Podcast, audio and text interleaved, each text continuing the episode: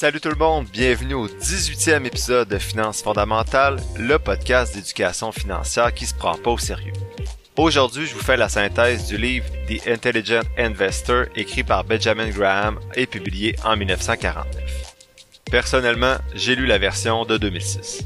Je réponds également à une question reçue concernant le CELIAP, un nouveau compte avantageux du point de vue fiscal pour l'achat d'une première propriété. Bon podcast!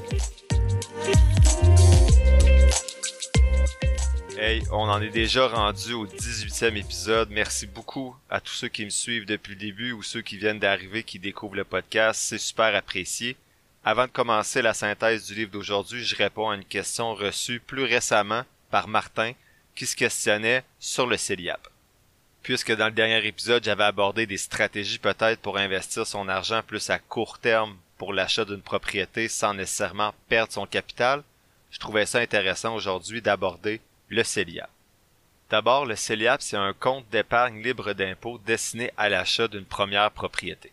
C'est un nouveau compte qui devrait être disponible en avril 2023 pour l'achat d'une première maison. Ce qui est super intéressant avec le CELIAP, c'est que ça combine les avantages du REER e et du CELI. C'est-à-dire qu'on va profiter d'un retour d'impôt lorsque vous allez cotiser, mais vos rendements vont pas être imposés. Donc, vous le savez, avec le REER, vous déposez un montant d'argent, vous recevez un retour d'impôt, mais quand vous sortez cet argent-là, vous êtes imposé.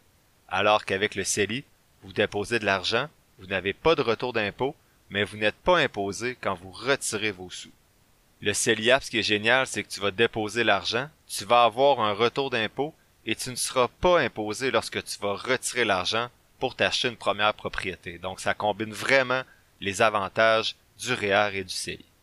Ce compte-là s'adresse aux gens qui vont être âgés entre 18 et 71 ans et qui n'ont jamais été propriétaires. Donc c'est vraiment pour l'achat d'une première maison.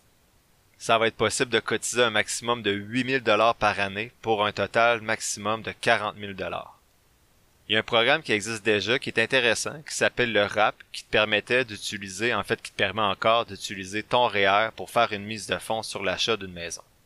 L'avantage du RAP, c'est que tu n'étais pas imposé à la sortie de ton REER, comme c'est le cas habituellement, mais tu avais un certain nombre d'années, ben tu encore un certain nombre d'années, il existe encore le programme pour rembourser cet argent-là. L'avantage du CELIAP, c'est qu'il va faire le même boulot que le RAP, donc tu vas pouvoir sortir ton CELIAP sans avoir aucun frais pour faire ta mise de fonds. L'avantage, c'est que tu n'as pas besoin de le rembourser. Ce qui est possible de faire en ce moment, ce qui va être possible de faire en fait avec le CELIAP, ça va être possible de transférer votre REER actuel dans le CELIAP pour profiter de l'avantage CELIAP sans avoir à rembourser justement votre argent sur un certain nombre d'années par la suite. Si jamais vous avez un CELIAP, vous êtes rendu à 35 ans puis vous dites ben finalement j'achèterai pas de maison, je vais être en appartement, c'est possible, ça va être possible de transférer le CELIAP dans votre REER sans influencer vos cotisations si jamais vous achetez pas de maison. Ça va être possible également de combiner CELIAP et RAP pour un total de 75 000 de mise de fonds. Donc, un 40 000 dans le CELIAP, un 35 000 dans le RAP, et ça, ça inclut pas les rendements possibles avec ces véhicules de placement-là. Je vous invite à rester à l'affût pour plus de détails dans l'avenir sur le CELIAP. C'est tout nouveau, c'est pas encore sorti. J'ai trouvé les informations qui étaient disponibles pour l'instant, mais ça se peut que ça bouge d'ici avril 2023. Ceux qui écoutent le podcast depuis quelques épisodes savent que j'aime beaucoup faire des exemples avec des chiffres, donc j'aime ça calculer pour voir vraiment quels sont les impacts des différents comptes, des différents investissements possibles, c'est comment qu'on peut avantager au niveau fiscal, au niveau des placements, les différentes stratégies qu'on veut mettre en place. Donc l'exemple que je vous fais, c'est je prends un étudiant de 18 ans qui commence le cégep, qui utilise le régime épargne-études et qui utilise ensuite le CELIA pour acheter une première propriété. J'ai fait l'exemple avec un rendement partout de 7% par année pour les besoins de la cause, mais bien sûr, ça se peut que les rendements soient plus petits que ça, mais au moins ça va nous permettre de comprendre le principe que je souhaite mettre de l'avant dans cet exemple. Donc la première étape de l'exemple commence avec un parent qui cotiserait 2500 dollars par année pendant 15 ans pour son enfant. Il atteindrait donc le maximum des subventions permises pour avoir accès, en fait le maximum des cotisations permises pour avoir accès à toutes les subventions qui est de 36 000 dollars. Après 15 ans, le montant total qui se retrouve dans le régime épargne-études enregistré de votre enfant est de 83 000 dollars si on inclut les rendements et les subventions. Par contre, puisque vous vous dites que votre enfant est assez gâté, vous reprenez votre 36 000 et vous le placez dans votre REER à vous pour profiter d'un retour d'impôt, et votre enfant, il lui reste donc 47 000 pour faire ses études. Donc 83 000 moins le 36 000 on arrive à 47 000 Selon différents sites, aller à l'université, les coûts annuels, si tu habites chez tes parents, c'est environ 4 000 et si tu es en appartement, c'est environ 15 000 en moyenne, bien sûr. Ça va dépendre où, mais selon les différents sites, la moyenne, c'est 15 000 Donc, pour la suite de l'exemple, je vais à peu près au milieu, un peu plus vers le 15 000, mais je vais calculer comme si votre enfant, ça lui coûtait 10 000 par année pour aller à l'université pendant 6 ans. Donc, deux années de cégep et quatre années d'université.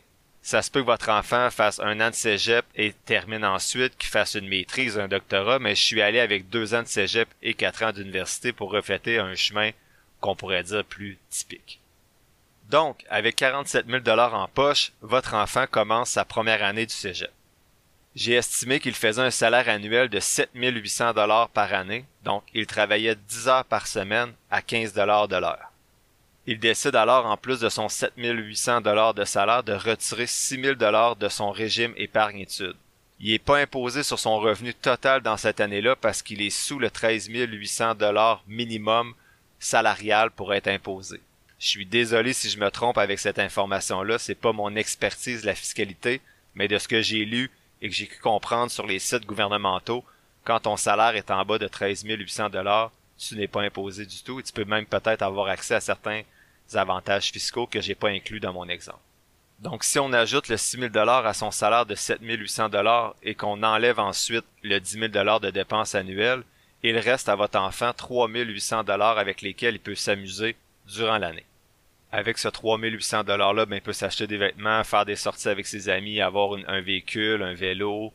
Mais faut pas oublier non plus que les parents n'ont pas disparu du portrait, qu'ils peuvent encore soutenir leur enfant d'une façon ou d'une autre. Bien sûr, parce que vous aurez bien éduqué votre enfant à l'aide de mon podcast à épargner et à investir, votre enfant va utiliser 20% de son 3800 dollars qui reste afin de l'investir dans son CELI, dans un fonds négocié en bourse indiciel passif avec un rendement toujours de 7%, ce qui nous amène à la fin de l'an 1 de son cégep à ce que votre enfant ait 760 dollars dans son CELI et il lui reste 41 000 dollars dans son régime épargne études enregistré qui va continuer de fructifier à 7% pendant son année au cégep. Au début de l'an 2 du cégep, avec les rendements qui ont eu lieu pendant la première année de cégep, le régime épargne études enregistré est donc à 44 000 dollars et le CELI à 800 dollars. Donc le régime épargne études a même remonté de 3 000 dollars grâce au rendement. Si votre enfant fait le même salaire et qu'on fait la même chose qu'à l'an un du cégep, donc votre enfant va retirer encore une fois 6 000 dollars de son régime épargne-études et investir 760 dollars dans son CELI. Donc son CELI serait rendu à 1560 dollars en début d'année et il y aurait 38 000 dollars maintenant seulement dans son régime épargne-études enregistré et il lui reste, comme à l'an 1, 3040 dollars pour s'amuser avec ses dépenses de luxe ou pour s'amuser avec ses collègues au cégep. Ensuite, ben c'est, on répète à chaque année le même processus, donc je vais seulement vous dire le montant que le, votre enfant va avoir dans son régime épargne études enregistré et dans son CELI en début d'année pour chaque année universitaire. Faut pas oublier qu'il travaille, on va dire, pour le même salaire tout le temps, qu'il fait les mêmes dépenses et qu'il investit toujours 20% dans son CELI et que les deux comptes continuent à fructifier euh, de façon passive. Donc lorsque votre enfant va débuter sa première année d'université, après avoir retiré bien sûr euh, son montant du régime épargne-études et d'avoir cotisé à son CELI, il va lui rester 35 000 dollars dans son REEE e et 2500 dollars dans son CELI. Au début de sa deuxième année d'université, il va lui rester 30 500 dollars dans son REEE e et 3 500 dollars dans son CELI. À l'an 3, 26 000 dollars dans son régime épargne-études enregistré et il serait maintenant rendu à 4 600 dollars dans son CELI. Et au début de l'an 4, sa dernière année universitaire, votre enfant aurait 22 000 dollars dans son régime épargne études enregistré et 5 700 dollars dans son CELI. Donc, à la fin de son parcours universitaire avec les rendements qui ont, qui ont eu lieu durant la quatrième année, votre enfant a dans son régime épargne études enregistré 23 600 dollars et dans son CELI 6 100 dollars. Vous le conseillez d'investir ces deux montants-là dans son CELIAP euh, pour pouvoir s'acheter une première propriété. Bien sûr, quand votre enfant va retirer son régime épargne études enregistré pour le placer dans son CELIAP, il va être imposé sur ce montant-là, mais on va, on va dire que dans l'exemple, il réinvestit le retour d'impôt du CELIAP euh, dans, dans son CELIAP. Donc, euh, ça va, on va dire que ça compense l'imposition du, du montant retiré du régime épargne études enregistré. Donc, votre enfant sort de l'université, il fait un salaire de 60 000 par année, puis il décide qu'il en a assez fait, qu'il investit plus rien dans son CELIAP à partir de là. Donc, il a seulement investi ce qui lui restait dans son CELI puis son régime épargne études enregistré, puis à partir de là, il met plus rien. Donc, il a fini ses études à 22 ans, il décide d'acheter sa maison à 30 ans. Donc, à 30 ans, il aurait 52 000 dollars pour une mise de fonds avec toutes ses études qui ont été payées, puis pas une scène qui a été mis de côté de 22 ans à 30 ans. Donc, depuis qu'il travaille, il n'a rien investi pour sa mise de fonds et il se retrouve quand même avec 52 000 Si on dit que votre enfant ajoute 9 300 à sa première année de travail à sa sortie de l'université pour aller chercher la cotisation euh, maximale prévue dans le CELIAP qui est de 40 000 le total de sa mise de fonds à ses 30 ans va être de 70 000 ça, c'est sans compter le retour d'impôt en plus qui va pouvoir, euh, duquel il va pouvoir profiter grâce au retour d'impôt du CELIAP et il va pouvoir, avec ce retour-là, se gâter. Donc l'exemple est vraiment pas parfait, il était long en plus, puis il y avait beaucoup de chiffres, mais ce qu'il faut retenir, c'est que ça montre que connaître la fiscalité et réfléchir à un plan peut donner un avantage certain à vos enfants. Dans l'exemple qu'on vient de faire, l'enfant se retrouve avec 50 000 dollars ou plus de mise de fonds, toutes ses études payées, et tout ça pour zéro dollar, puisque vous, vous avez toutes repris vos cotisations de parents. Donc le 36 000 dollars que vous avez mis dans son régime épargne études enregistré, vous l'avez repris, vous l'avez mis dans votre IR. Donc ce que vous venez de faire, c'est payer les études de vos enfants et payer la mise de fonds de sa première propriété pour zéro dollar, outre les rendements que vous avez perdus pendant les 15 ans que vous avez investi votre argent dans le régime épargne études enregistré de votre enfant. Bien sûr, votre enfant a contribué aussi à ça avec son 7800 dollars de salaire. Il y a 3800 dollars de ce salaire-là qu'il retenait seulement. Donc, il y a presque la moitié de son salaire qui allait dans ses études. Ça sera peut-être pas le cas dans la vraie vie, mais pour l'exemple, ça montre que c'est vraiment possible de payer les études de vos enfants et la mise de fonds de sa première propriété en payant presque rien, juste en étant assidu et en ayant un plan d'investissement pour son futur. Donc, je résume, pour 0 dollar concrètement, ou presque, vous avez payé les, études de vos enfants et vous leur avez fourni une mise de fonds de 50 000 dollars pour leur première maison ou immeuble à logement. Ils ont juste eu à travailler 10 heures par semaine et ils gardaient la moitié de leur salaire en plus pour profiter de la vie. Bien sûr, il y a plusieurs variables qui peuvent faire en sorte que cet exemple-là fonctionne différemment. Si vous laissez le 36 000 dollars à vos enfants en plus des rendements qui ont reçus dans le régime épargne études enregistré, ben la mise de fonds va être encore beaucoup plus grosse, mais vous n'aurez pas repris votre 36 000 pour le mettre dans vos REER. Ça se peut que vos enfants travaillent plus ou moins aussi pendant leurs études.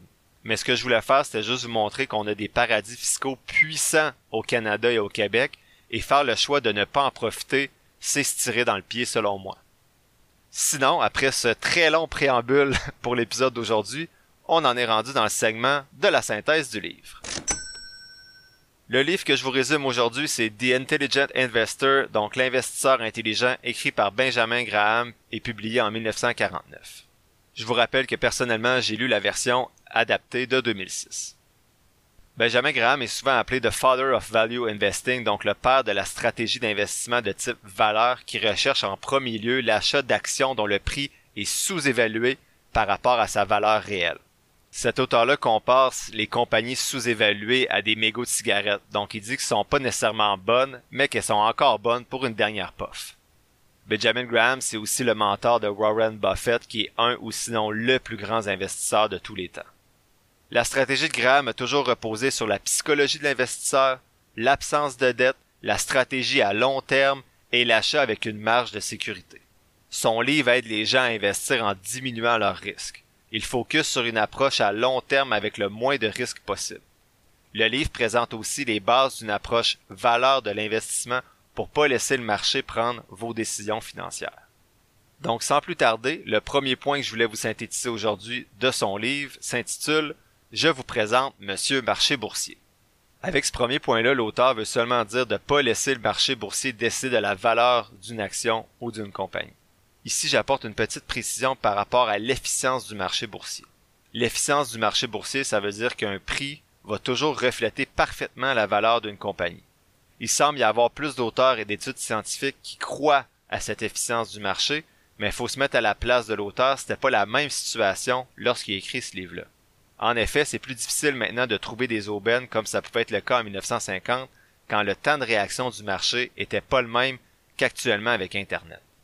J'ai de la difficulté à me positionner par rapport à cet élément-là. Je crois que le marché boursier est en effet très efficient, mais je suis qui pour dire ça? je le sais pas. Par contre, je crois que la volatilité naturelle du marché boursier va toujours être présente. Donc, si vous êtes en mesure d'endurer des baisses et d'investir lorsqu'il y a des baisses sur le marché boursier, mais je pense que justement, vous pouvez peut-être profiter d'une certaine inefficience du marché qu'on pourrait dire pour acheter des actions lorsque le prix est plus bas. Par contre, je vous ramène à ce que j'ai dit dans des épisodes précédents, c'est risqué et presque impossible de savoir quand le marché est au niveau le plus bas. Donc la stratégie idéale, je le rappelle, c'est d'investir un montant fixe à, dans un intervalle régulier qui est planifié pour essayer de passer le plus de temps possible sur le marché et non d'essayer de timer ou de synchroniser euh, ses investissements avec le moment où le marché va être au plus bas. Le deuxième point, l'auteur suggère une manière, une stratégie pour investir de façon prudente. L'auteur suggère une répartition 50-50, soit 50% du portefeuille en obligations et 50% du portefeuille en actions. Selon les épisodes précédents, vous allez constater que je suis pas nécessairement d'accord avec une telle répartition. Moi, je suis 100% en actions, mais faut pas oublier que là, c'est le point où l'auteur parle aux gens qui veulent investir de façon prudente. Pour ces gens-là, pour le 50% actions, il suggère qu'il faut être diversifié dans 10 à 30 compagnies, investir dans des compagnies assez grandes, soit qui ont au moins 700 millions de dollars en vente, et vous pouvez même avoir des chiffres plus gros depuis la publication du livre à cause de l'inflation, selon moi. Il mentionne que les compagnies doivent avoir un ratio maximal de dette de 200%, c'est-à-dire que la dette à long terme divisée par le, le free cash flow, donc le fonds de roulement, ne doit pas être supérieur à 200%. Il dit idéalement investir dans des compagnies dont le dividende est stable depuis 20 ans, avec des bénéfices positifs depuis 10 ans et des bénéfices en croissance d'au moins 2,9% par année depuis 10 ans. Donc la capitalisation boursière de la compagnie dans laquelle vous investissez doit être plus petite que la valeur nette des actifs, le net asset value en anglais, multiplié par 1,5. Enfin, le ratio court-bénéfice ou PE ratio doit être plus petit que 15. C'est-à-dire que le prix que vous payez pour votre action doit être inférieur à 15 fois les profits par action pour cette compagnie-là.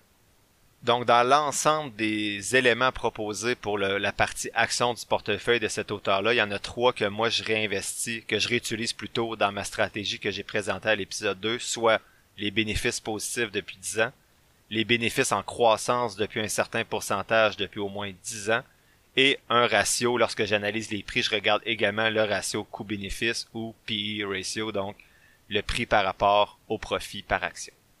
Sinon, dans le point 3 de la synthèse d'aujourd'hui, l'auteur propose également une stratégie d'investissement plus audacieuse. Il mentionne que si les investisseurs plus audacieux peuvent être à 100% dans les actions, mais que ça demande de la patience, de la discipline, de la curiosité et du temps. Il souligne que c'est particulièrement difficile d'être un investisseur audacieux et qu'il y a des risques un peu plus grands. Son premier point, c'est de, cibler des compagnies ou de trouver des compagnies plutôt que leur prix est plus petit que le fonds de roulement net. Donc en anglais, on parle du net working capital. Il dit que ça, c'est le, c'est l'idéal, mais c'est vraiment rare et de plus en plus rare aujourd'hui. Ce que ça permet de faire en gros, ce critère-là, c'est en fait de diminuer le risque parce que le prix que tu payes par action si la compagnie fait faillite, ben tu récupères même plus que ce que tu as payé pour cette action-là. Je rappelle que c'est difficile à trouver et lorsque ces compagnies-là se retrouvent à ce stade-là, mais ben, c'est parce qu'il y a toujours quelque chose qui va pas super bien. L'auteur suggère encore une fois de diversifier ben, un peu moins que dans la première stratégie. Donc ce qu'on comprend, c'est pas précisé, mais c'est qu'on n'a pas besoin de se rendre à 30 compagnies, on va peut-être être plus autour du 10 c'est plus nécessaire dans cette stratégie-là d'investir dans des compagnies assez grandes qui ont au moins 700 millions en vente. On peut investir dans tout type de compagnie. Le ratio maximal de dette est plus bas. Donc lorsqu'on divise la dette à long terme par le fonds de roulement, on se rend compte qu'il doit être seulement de 150% au lieu du 200% de, de, de la stratégie précédente. Le dividende ne doit pas avoir été manqué cette année seulement et non, comme dans la stratégie précédente, au cours des 20 dernières années. Les bénéfices doivent être positifs depuis 5 ans et non 10 ans, comme dans la stratégie précédente. Ces bénéfices doivent être également en croissance d'au moins 2,9% par année depuis 5 ans et non 10 ans. Et enfin, si vous prenez les tangible assets, donc tout ce qui est de la terre, les bâtiments, l'inventaire, donc les choses que vous pouvez toucher, et vous soustrayez la dette, les différentes dettes à ces tangible assets-là et que vous faites x2. Donc, je vous dis la formule.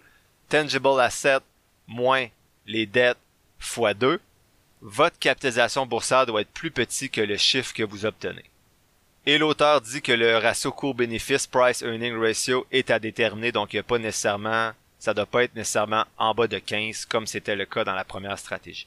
On peut être plus audacieux avec des compagnies en croissance qui ont un ratio court-bénéfice plus élevé.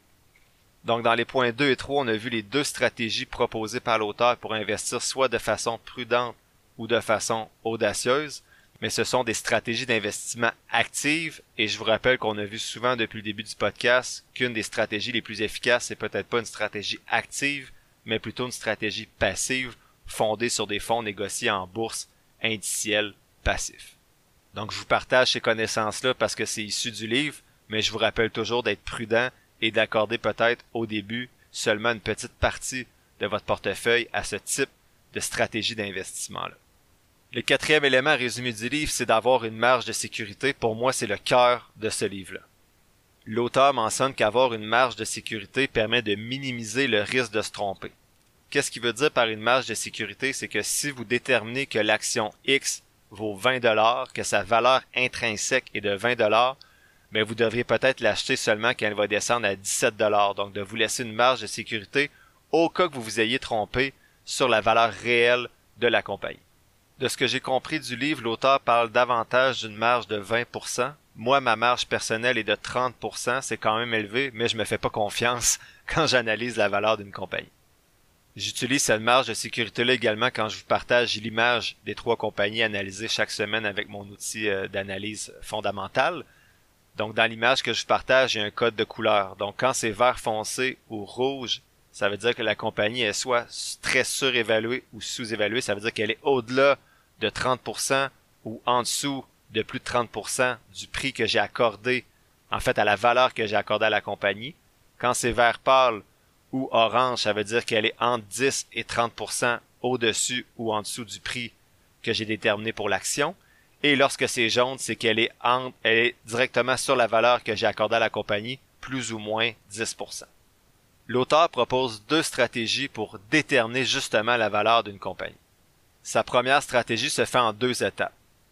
La première étape, c'est de prendre les prévisions de croissance annuelle des profits pour les 7-10 prochaines années de faire x2 et d'additionner 8.5. Par la suite, vous prenez ce résultat-là et vous le, vous le multipliez par les profits actuels de la compagnie. Je vous fais un exemple bien sûr pour peut-être mieux illustrer cette stratégie-là. Si une compagnie fait des profits actuellement de 2 millions de dollars et vous avez une prévision de croissance pour les 7-10 prochaines années de ces profits-là de 5%, voici à quoi va ressembler votre calcul.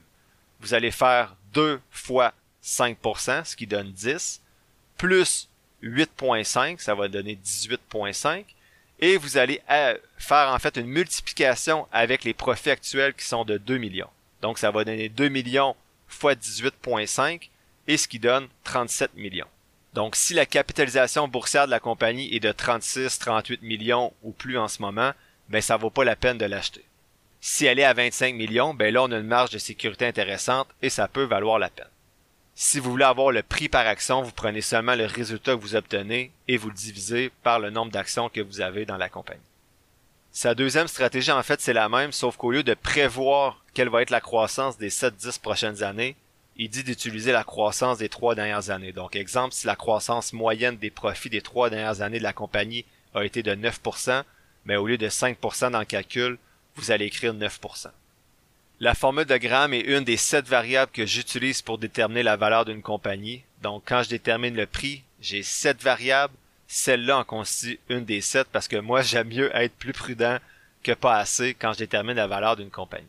Faut vraiment être prudent avec ce type de méthode-là parce que lorsqu'on essaie de prévoir la croissance des profits ou la croissance euh, du free cash flow avec d'autres méthodes, c'est vraiment propre à soi-même. Donc, si tu mets 15% ou tu mets 6% selon ce que tu penses qui va arriver, mais ça peut beaucoup changer le résultat, la valeur à laquelle la compagnie va arriver. Donc, ce sont des formules, des outils intéressants pour déterminer la valeur, mais pour moi, il faut toujours avoir une marge de sécurité intéressante puis nuancer nos résultats, ne pas penser à cause qu'on arrive à une valeur de 37 millions que c'est vraiment 37 millions que cette compagnie-là vaut en ce moment. Enfin, l'auteur dit que risque et rendement ne sont pas toujours corrélés. C'est le cinquième point que je voulais partager avec vous. Comme on l'a vu dans l'épisode 15 avec la vidéo YouTube de Ben Félix, risque et rendement sont pas toujours corrélés. En effet, la diversification, par exemple, comme le suggère Ben Félix, mais comme le suggère aujourd'hui aussi Benjamin Graham, diminue le risque selon plusieurs études, mais pas nécessairement le rendement. L'auteur précise que prix n'égale pas toujours valeur et qu'il faut ainsi trouver des compagnies en rabais pour diminuer le risque sans diminuer le rendement. Dans son cas, il essaie souvent de trouver des compagnies qui avaient un dernier souffle à donner. En conclusion, l'auteur nous rejoint un petit peu vers la fin en mentionnant que d'investir dans des fonds indiciels ou dans des REITs, qui sont des fonds euh, un peu plus euh, liés à l'immobilier, va être mieux pour certaines personnes, alors que d'autres devraient recourir à des conseillers financiers tout simplement. Dans tous les cas, pour les décisions financières, il faut vous baser sur des évidences, sur des chiffres et non seulement sur des intuitions ou sur des émotions. Ce livre-là est un petit peu plus lourd à lire, je trouvais, c'était dur de retirer des éléments importants, même si c'était super intéressant, la façon que c'était organisé, je trouvais que c'était moins facile à les repérer les éléments que je voulais vous transmettre. Je l'ai lu par contre parce que c'est pas mal la Bible de laquelle est issue ma stratégie d'investissement que j'utilise, que je vous ai présenté à l'épisode 2 dans la partie active de mon portefeuille, soit l'approche fondamentale, qui a été développée en grande partie par Warren Buffett, l'élève de Benjamin Graham. Le livre met de l'avant aussi l'importance de s'intéresser aux chiffres d'une compagnie avant d'y investir et pas juste à cause de courants de popularité qui sont momentanés. Ceux qui auront remarqué dans ma stratégie, moi je combine l'approche fondamentale pour trouver des bonnes compagnies avec l'approche valeur pour avoir une marge de sécurité sur la valeur réelle de l'action. Ça fait en sorte que j'arrive très peu souvent à trouver une bonne compagnie qui se vend une marge de sécurité assez intéressante parce que je suis pas le seul qui trouve que cette compagnie-là a du potentiel. Quand c'est le cas, ben, je dois toujours creuser un petit peu plus pour être sûr qu'il n'y a pas anguille sous roche, et parfois, il y a anguille sous roche. Sinon, ben, pour profiter de ce genre de compagnie-là en rabais, comme je l'ai déjà dit, l'objectif, c'est d'en profiter lorsqu'il y a des baisses de marché général. Sinon, ben, je trouve qu'il y a d'autres livres où la stratégie est plus à jour selon le marché actuel, mais surtout expliquée plus en détail et de façon plus claire, comme nous allons voir dans les prochains épisodes. Et oui, l'épisode tire déjà sa fin. Je vous remercie d'avoir écouté ce 18e épisode de Finances fondamentales. En résumé, laissez-vous pas berner par Monsieur Marché Boursier, déterminez votre stratégie et ne vous laissez pas décourager par la volatilité de vos actions. L'auteur aussi suggère une stratégie défensive et une plus audacieuse, mais je rappelle encore une fois que la stratégie la plus simple et souvent la plus efficace est d'investir dans un fonds négocié en bourse indicielle de façon passive. Sinon, le concept clé à retenir du livre pour moi, c'est la notion de marge de sécurité. Identifiez la valeur d'une compagnie et achetez-la si vous jugez que la marge de sécurité est assez grande.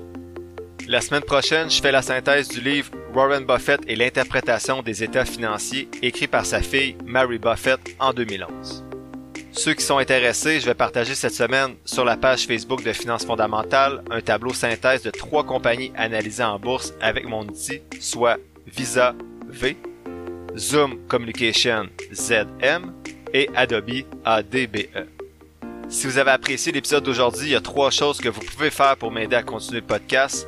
Toujours vous abonner au podcast et à la page Facebook de Finances fondamentales et me laisser un avis positif. Partager l'épisode avec des gens de votre entourage qui pourraient être intéressés. Et enfin, m'écrire à financefondamentales.gmail.com ou sur la page Facebook de Finances fondamentales pour toutes vos questions ou demandes spéciales par rapport au podcast afin de nourrir les futurs épisodes. N'oubliez pas que même si ça fait 18 épisodes, je ne suis pas devenu un expert ou un gourou de la finance, juste un gars qui tripe et qui partage, qui apprend avec vous. Prenez pas ce que je dis pour du cash ou comme une recommandation d'achat. Faites toujours vos propres recherches et développez votre littératie financière. Sur ce, merci, merci et merci encore pour votre écoute. On se dit à la semaine prochaine pour le 19e épisode de Finances fondamentales.